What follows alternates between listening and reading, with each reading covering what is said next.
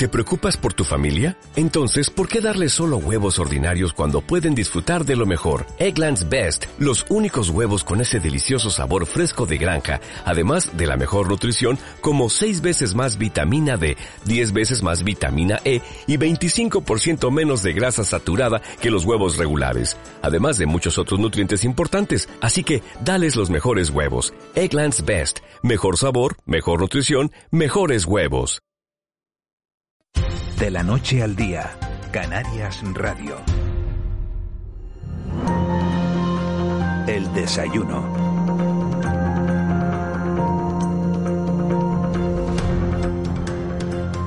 Son las 8 y 4 minutos de, de la mañana de este viernes 14 de enero. Estamos terminando la, la primera semana de vuelta a la normalidad después de, del periodo navideño. Y vamos a hablar hoy en nuestro tiempo de, de desayuno de, de desigualdades sociales, del aumento de la pobreza cronificada durante 2021. Lo vamos a hacer con, con Benjamín Barba, que es el presidente de la Asociación Cairo, una asociación con, sin ánimo de, de lucro que hace una enorme labor solidaria para ayudar a, a las personas más desfavorecidas. Señor Barba, muy buenos días. Buenos días, ¿qué tal? ¿Cómo estáis? Eh, han presentado ustedes esta semana los datos estadísticos de, del reparto de alimentos de 2021, un año que, que ha vuelto a estar marcado por la, por la pandemia y en el que se ha detectado que la pobreza cronificada va en aumento según el informe AROPE de, de 17 de octubre de, del año pasado. ¿Ese aumento de la pobreza se debe exclusivamente al COVID? No, a ver, eh, por lo menos desde nuestra experiencia, este aumento de, la pobreza uh, viene ya desde prácticamente antes del COVID. Lo que pasa, uh, realmente su origen, como lo estamos viviendo en estos momentos, está prácticamente en la crisis del 2008, que más o menos se fue, eh, digamos, estabilizando para el 2014, 2015 pero luego lo que se ha ido es nuevamente pues bajando, bajando y realmente lo que el COVID ha hecho ha sido agudizar esa situación de pobreza en muchas unidades familiares. Es lo, esa es nuestra experiencia. Uh -huh. Usted achaca, eh, decían eh, en un comunicado que han hecho público, achacan el incremento de la pobreza, bueno, pues a esto, a trabajos y a salarios precarios, a la falta de, políticas de empleo que ayuden a, las personas que han tenido la, desgracia de perder su sitio en el mercado laboral para volver a encontrar un, un trabajo con un, con un salario digno. El gobierno acaba de aprobar una reforma laboral que debe ser validada ahora por las cortes. Por las cortes. ¿Esa reforma es suficiente? ¿Es más de lo que esperaban? ¿Se queda corta? A ver, realmente hasta que no se ponga en marcha uh, no, no, no vamos a ver los, los resultados, vamos a darle el beneficio de, bueno, pues de que se ponga en marcha y esperar unos meses para ver si eso está, está funcionando. A ver, nosotros eh, entendemos que realmente, por lo menos desde nuestra experiencia, lo que nosotros hemos podido ver en el trato con las personas con las que estamos trabajando es que, por un lado, se necesita una formación eh, adecuada, um, realista a las necesidades que las personas pueden tener hoy eh, y luego, eh, evidentemente, eh, el tema de, de, de, unos salarios que sean dignos en el sentido de que, a ver, nosotros nos hemos encontrado muchas veces con experiencias de personas que nos hablan de, que van a ir a hacer una entrevista de trabajo, pero al final las rechazan y le preguntan, bueno, ¿y por qué rechazas una entrevista, una posibilidad de trabajo? Y dice, mira, porque me van a dar 600, 700 euros y eh, para eh, ir, trabajar, estar 8 o 10 horas eh, de desplazamiento eh, al lugar donde tengo que ir, si es con el vehículo con, o con transporte público, eh, la verdad es que no me merece eh, la pena. Entonces, es importante que lo que estamos hablando, ¿no? que haya una formación eh, que sea interesante para las personas que están interesadas en formarse para seguir trabajando porque posiblemente su, uh, su contexto de trabajo anterior ha cambiado por la situación um, económica y laboral pero también con un, salario que, compense a las personas y que no, entre comillas, estos salarios tan bajos que se están dando, pues realmente lo que está haciendo es desincentivar eh, el anhelo, el deseo de las personas de encontrar un trabajo y de tener un proyecto para el cual tienen que vivir, pagar desde la vivienda a los, a los gastos básicos que, que una persona, una unidad familiar pueden tener, como es la luz, el agua, el alimento, el transporte, la, la, la, ropa, etcétera, etcétera. Eh, buenos días, señor Barba. Y, y y ahora también los gastos derivados de, la pandemia, ¿no? Ahora estamos hablando, hoy es, hoy es noticia que el gobierno le pone un precio máximo a los test. Eh, eh, ¿cómo, vive eh, esta, todo este colectivo a los que ustedes atienden? ¿Cómo ha vivido la pandemia en lo referente a los gastos necesarios de la pandemia? Me refiero a mascarillas, los test. Bien, a ver, realmente, como usted muy bien está comentando, esto es un gasto añadido y un gasto ah, encarecido. fíjense, sin ir más lejos, una persona cercana a mí que se quiso hacer un test de estos antígenos hace eh, tres días fue a la farmacia para comprarlo, le costó cinco euros, ¿vale? Eh, pues imaginémonos con todo lo que estamos viviendo estos días en Canarias, con la gran cantidad de contagios que están habiendo, muchas personas que están dudando, lo he contraído, no lo he contraído, porque los síntomas son, pues eso, muy, muy leves, eh, y no quiero contagiar a mi familia, pues eso supone un gasto. Las mascarillas, prácticamente te das cuenta de que muchas personas vienen con las mismas mascarillas de hace un año, de estas que se han hecho a veces de tela o algo, simplemente se están tapando la boca. Ah, entendemos que todo esto eh, pues eh, ha encarecido sensiblemente eh, los, gastos que una familia puede, puede tener. Eh, entendemos, entendemos que esto es, eh, aún este precio de 2,94 me parece que es muy caro. Lo digo porque eh, en estas Navidades, eh, por motivos familiares, he estado en Alemania con uno de mis hijos y allí los encuentras en el supermercado prácticamente por un euro. Entonces, me parece que, que, que esto pues hay mucho interés comercial legítimo por un lado, pero por otro me parece que es abusivo esos precios en esa situación que se está viviendo. Sí, porque usted hablaba antes, eh, hace unos instantes, hablaba de eh, sueldos que no compensan lo que supone ir a trabajar, ¿no?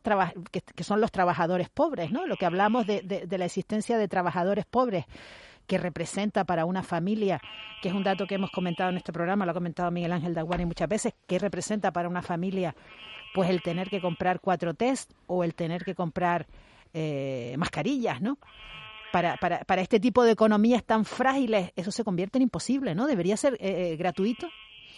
Eh, yo entiendo que, debería ir por ahí, o sea, por lo menos a estos niveles, darlo de forma gratuita. En ese sentido, comentar también, por ejemplo, nosotros como asociación también en ocasiones estamos repartiendo mascarillas, sobre todo a estas personas que, vemos con esa situación tan complicada, porque a nosotros también en ocasiones nos dan y bueno, pues las compartimos a las personas, le damos un paquete para que tenga para, para, para un tiempo. Eh, pero a ver, que esto es más bien un detalle puntual. Eh, yo no sé muy bien esto cómo se podría gestionar, si a través de las asociaciones que estamos haciendo esta labor o a través de otro mecanismo que las administraciones eh, consideraran. Pero esto entiendo que debería ser, digamos, acceso gratuito debido a esta situación máxime eh, en estas frecuencias mm, que, estamos hablando de, personas que están en el umbral de la pobreza. Y quisiera comentar un, detalle del informe AROPE eh, que, se ha mencionado ya anteriormente.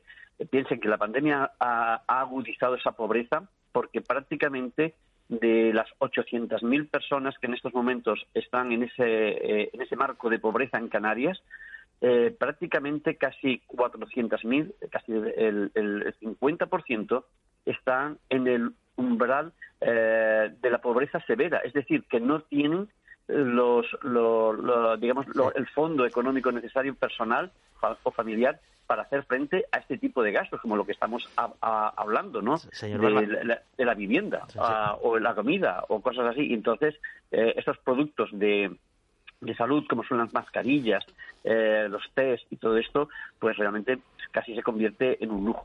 Señor Barba, buenos días. Mm, buenos días. En la lucha contra la pobreza, contra la desigualdad material, hay distintas estrategias, desde las más, digamos, más cercanas, ¿no?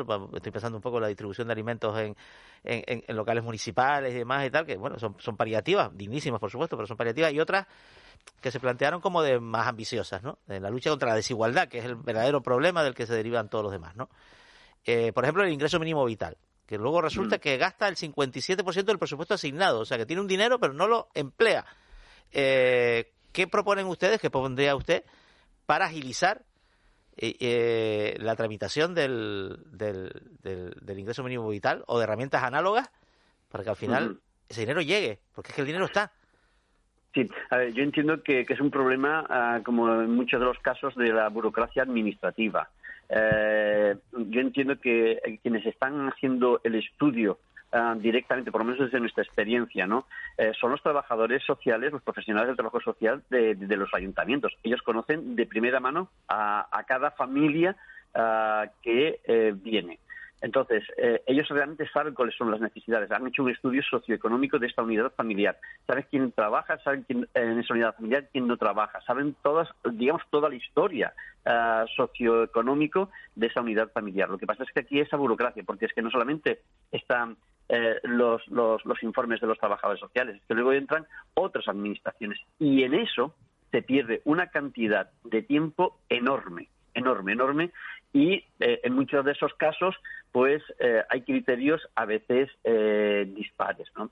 creo que es muy triste, pero algo se está haciendo mal y en ese sentido creo que las administraciones públicas tienen técnicos muy inteligentes que pueden darles las pistas a los políticos para que puedan, pues en ese sentido, agilizar todas estas situaciones. La participación de las entidades sociales o la colaboración ¿eh?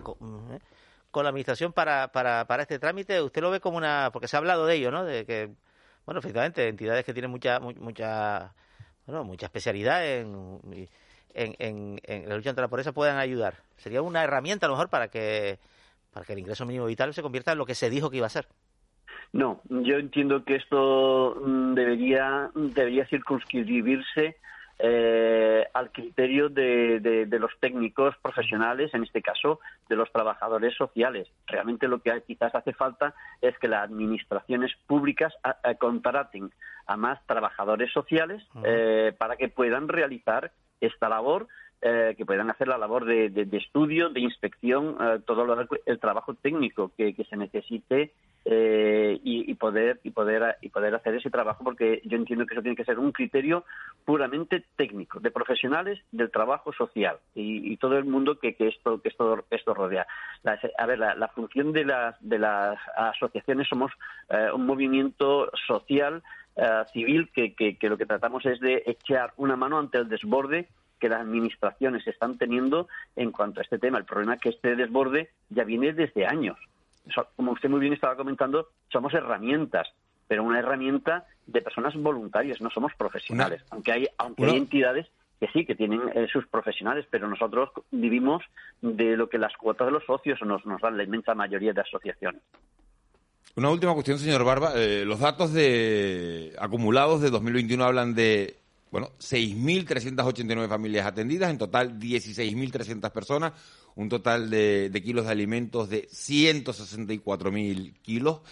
Eh, ¿Cuáles son las perspectivas? Primero, ¿cuál es el perfil del demandante? Y dos, ¿cuál es la perspectiva para este 2022? ¿Mejorará la situación? Ojalá, ojalá, ese es nuestro deseo uh, lo más sincero posible, porque eso significa que las cosas están, ah, están funcionando mejor eh, como estamos diciendo, vamos a ver esta reforma laboral cómo, cómo funciona, pero realmente eh, con los datos en, digamos, eh, sobre la mesa tenemos cierto, cierta preocupación. Mm, simplemente un, detalle añadido a estos datos que usted ha estado comentando. nosotros hemos hecho una frecuencia de, de recogidas en estos datos acumulados y mire, el 71% de unidades familiares vinieron entre 9 y 12 ocasiones a recoger alimentos. Nosotros entregamos, la frecuencia es una vez al mes para cada familia. Entonces son 12 entregas las que hacemos eh, a lo largo del año. Pues bien, de, esa frecuencia, el 71% eh, han venido entre 9 y 12 ocasiones. ¿Esto que nos está hablando? Bueno, pues que esa pobreza está cronificada y esto es algo que realmente me parece que va a ser muy difícil de cambiar. Ojalá, ojalá que se pueda cambiar, pero que estamos hablando de porcentajes altísimos. Eh, hasta hace unos años, eh, tres, cuatro años, el porcentaje eran un 30, 35, pero es que hemos ido escalando y, y por eso hemos, hemos añadido esto de agudizado en esa pobreza cronificada. Y es que hemos visto un salto prácticamente eh, en este en este año 2021 prácticamente casi de, de, un 25% pues de personas que, han venido que han venido eh, más veces a, buscar los alimentos. Bueno, pues vamos a ver qué, qué, medidas se habilitan para corregir todo esto, pero, pero, pero sí que es verdad que el panorama, desde luego, no es nada, nada alentador. Benjamín Barba, presidente... que estamos comentando, que esta reforma laboral sirva para... para que, que dé sus resultados, sí. Primero a, ver a ver, primero a ver si sale adelante. Bueno, sí, vamos a Porque lo ha aprobado el gobierno, lo tiene que aprobar todavía el Congreso y, en, y en, eso andan, en esa, en esa negociación. Vamos a ver qué pasa. Eh, Benjamín Barba, eh, presidente de la Asociación Kairos, muchísimas gracias por habernos atendido. gracias a ustedes, un privilegio. Que tengan un buen día. Un saludo, buen día.